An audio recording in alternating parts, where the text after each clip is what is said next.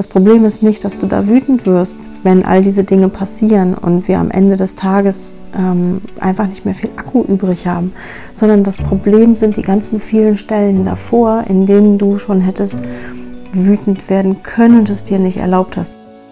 Ich bin Stefanie und das hier ist Unverzogen, weil Erziehung überflüssig und Beziehung der Schlüssel ist. Schlechte Beispiele hatten wir genug. Es ist Zeit für deinen eigenen Weg. Herzlich willkommen zu einer neuen Folge von Unverzogen. Ich starte direkt durch. Ich habe eine Frage bekommen, die würde ich gerne vorlesen und dann darauf die Antwort geben. Grob geht es um das Thema Wut, Elternwut und ähm, ich lese euch einfach mal den Text vor. Und zwar, Situation ist, wir sind im Urlaub. Viele neue Eindrücke für mein Kleinkind. Jeder Tag etwas Neues. Keine Oma da, geliebte Oma. Der Tag war anstrengend, viel erlebt, abends waren alle müde. Der Papa musste kurz weg, ich war alleine mit dem Kleinkind und dem Baby. Das Kleinkind wollte den Boden hinter dem Kühlschrank abschlecken. Baby schreit auf meinem Arm. Kleinkind braucht aber auch noch eine frische Windel, möchte aber keine neue anziehen, sondern den Boden abschlecken. Ich bin total drüber, möchte die Kinder nur noch ins Bett bringen. Klappt natürlich null, weil keine Geduld mehr. Kleinkind weint, Baby weint, ich will am liebsten mitweinen. Bin wütend auf den Papa. Kinder bekommen das ab, ich möchte das nicht. Ich bin ständig im Zweifel, wie ich als Mama bin und ich möchte so nicht sein. Ich möchte keine unausgeglichene Mama sein, die ich aber aktuell bin. Selbstzweifel. Ich bin mir sicher, viele von euch können diese Situation nachvollziehen. Viele von euch kennen das, wenn man ein Kleinkind und ein Baby hat oder auch nur ein Kleinkind, dass dann viele herausfordernde Situationen entstehen können, die uns selber mit unseren eigenen Gefühlen, und zwar denen, die wir als negative Gefühle betiteln würden, konfrontieren. Ich sehe hier in dieser Beschreibung verschiedene Ebenen, sage ich mal. Das eine ist die Wut, das andere ist der daraus resultierende Selbstzweifel und die Kritik an der eigenen Fähigkeit oder an der eigenen Art und Weise, die Mutterrolle zu leben.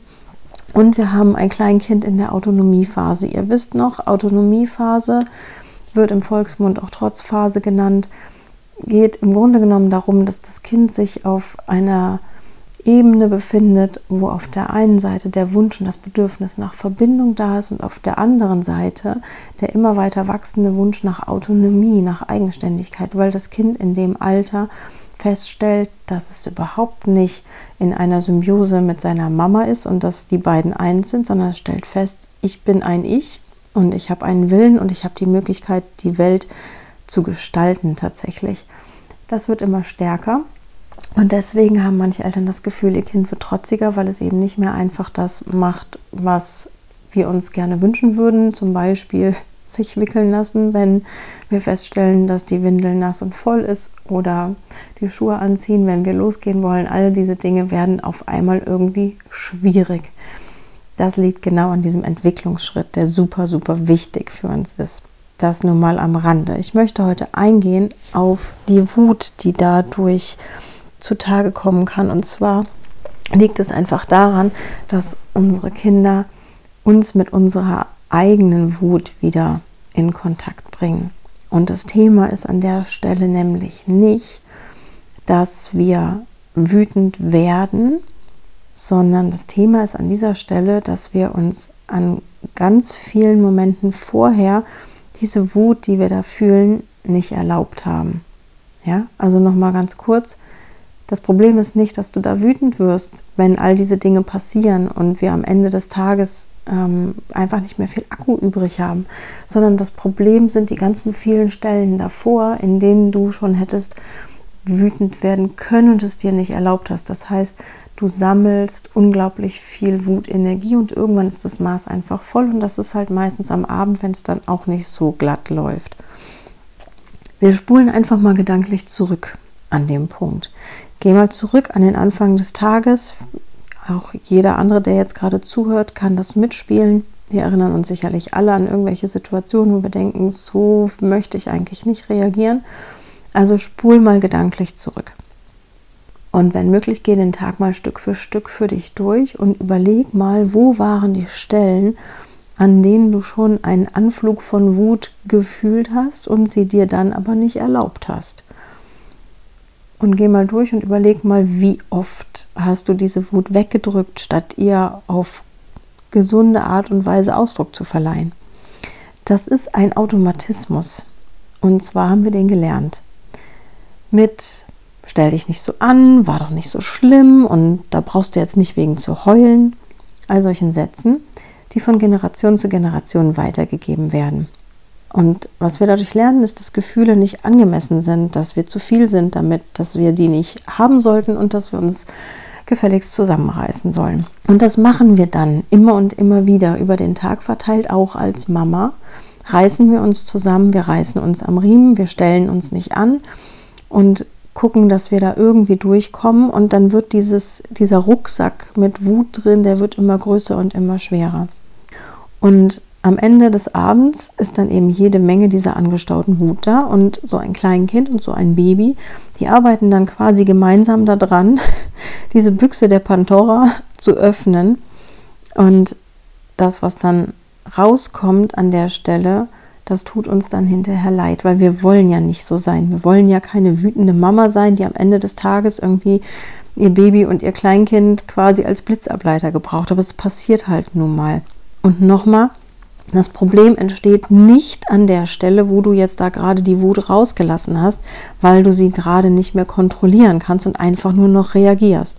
Das Problem entsteht da, wo du sie kontrollierst und unterdrückst, anstatt sie auf gesunde Art und Weise auszuleben. Ja? Das Problem entsteht viel früher und es sammelt sich an. Aber woher sollen wir denn das auch können? Also das hat uns ja niemand beigebracht, weil die, die uns großgezogen haben, es in der Regel auch nicht gelernt haben. Also bitte hier nachsichtig sein. In erster Linie mit dir, weil wie sollst du was können, was du bisher nicht gelernt hast? Ja? Wenn du kannst, sei auch noch nachsichtig mit denen, die es dir nicht beigebracht haben, weil denen wurde es auch nicht beigebracht. Das war das Beste, was sie zu leisten imstande waren, auch wenn es an vielen Stellen in der einen oder anderen Biografie Situationen gab, wo wir eindeutig sagen können, deren Bestes war nicht gut genug, aber es war nun mal das Beste, was gerade möglich war. Es ist total okay, wenn du Wut empfindest. Ja? Wut ist nichts Schlimmes per se, sondern Wut will dir nur sagen, dass hier gerade Dinge passieren, die du persönlich nicht in Ordnung findest. Und das ist gesund und richtig so, weil sonst würden wir ja alle ständig irgendwas mit uns machen lassen, was wir überhaupt nicht wollen. Also Wut ist ein Warnsystem und die schützt dich. Mit dem Gefühl von Wut sind die meisten von uns als Kinder gut verbunden und leben das auch aus. Und dann kommt sowas wie Erziehung ins Spiel. Das Ganze, das macht man aber nicht. Und benimm dich mal. Ja? Ihr wisst schon, ihr kennt das. Wie wahrscheinlich viele von euch haben solche Sätze gehört. Weil welche Eltern da draußen feiern denn bitte die Wut ihrer Kinder? Das sagt doch keiner, guck mal, Klaus, wie schön die Marie wütend werden kann. Ist das nicht eine Freude? Das sagt doch kein Mensch. Ja, es ist doch immer nur so ein Psst und hör auf damit jetzt und ja.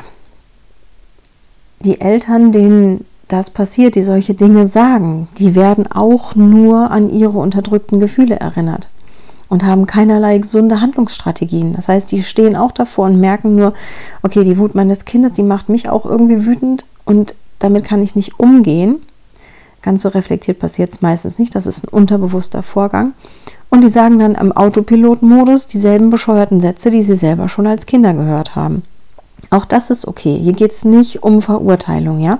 Hier geht es nur darum, wach zu werden.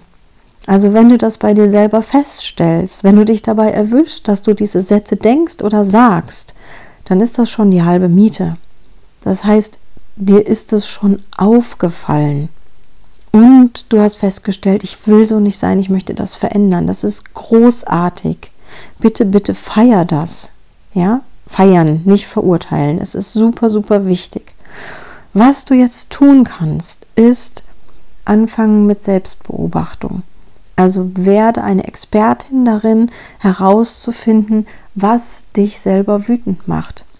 Beobachte dich.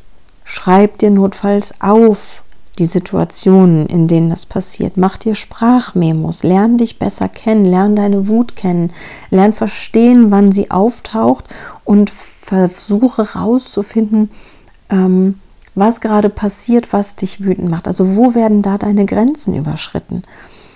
Ähm, ein großer, großer Shift, der dabei auch noch helfen kann, mit diesem Gefühl klarzukommen, ist, in dem Wording was zu verändern. Wir alle haben gelernt zu sagen, ich bin wütend.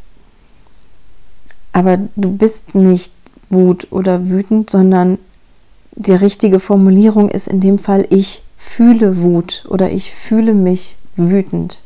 Oder auch nur ich fühle wütend.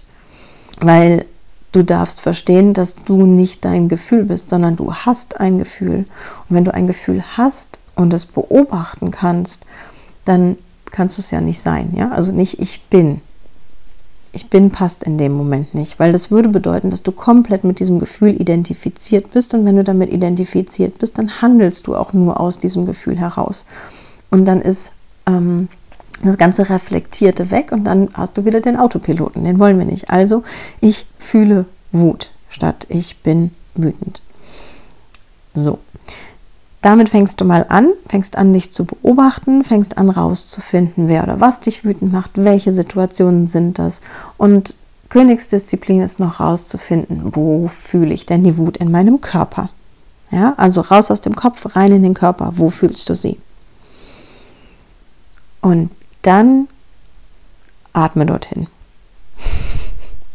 Hört sich erstmal komisch an, die meisten Leute fühlen Wut im Bauch, atme tief in den Bauch. Oft sind wir viel zu angespannt am Tag und es schadet niemandem mehr Sauerstoff abzukriegen und sich ein bisschen zu entspannen. Das wären jetzt erstmal die Sofortmaßnahmen dafür. Ich würde mich super freuen, wenn ihr mir sagt, wie euch oder wie, wie für euch diese Situationen sind. Wann, wann fühlst du Wut? Wie gehst du damit um? Und hilft dir das, ähm, die Tipps, die ich dir gerade hier gegeben habe? Ich bin super happy über solche Fragen und freue mich sehr. Hoffe, dir hat meine Antwort hier weitergeholfen. Halt mich gerne auf dem Laufenden. Ihr anderen könnt mir auch sehr, sehr gerne Fragen stellen.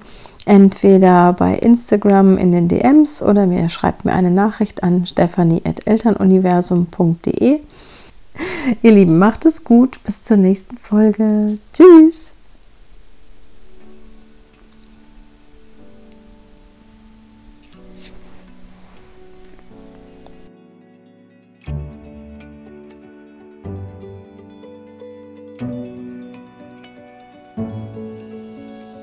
Eine kleine Bitte noch zum Schluss. Wenn dir der Podcast gefällt, dann hinterlass doch bitte eine Bewertung. Damit hilfst du einfach weiter, dass der Podcast noch von viel mehr Menschen gefunden werden kann. Ich danke dir.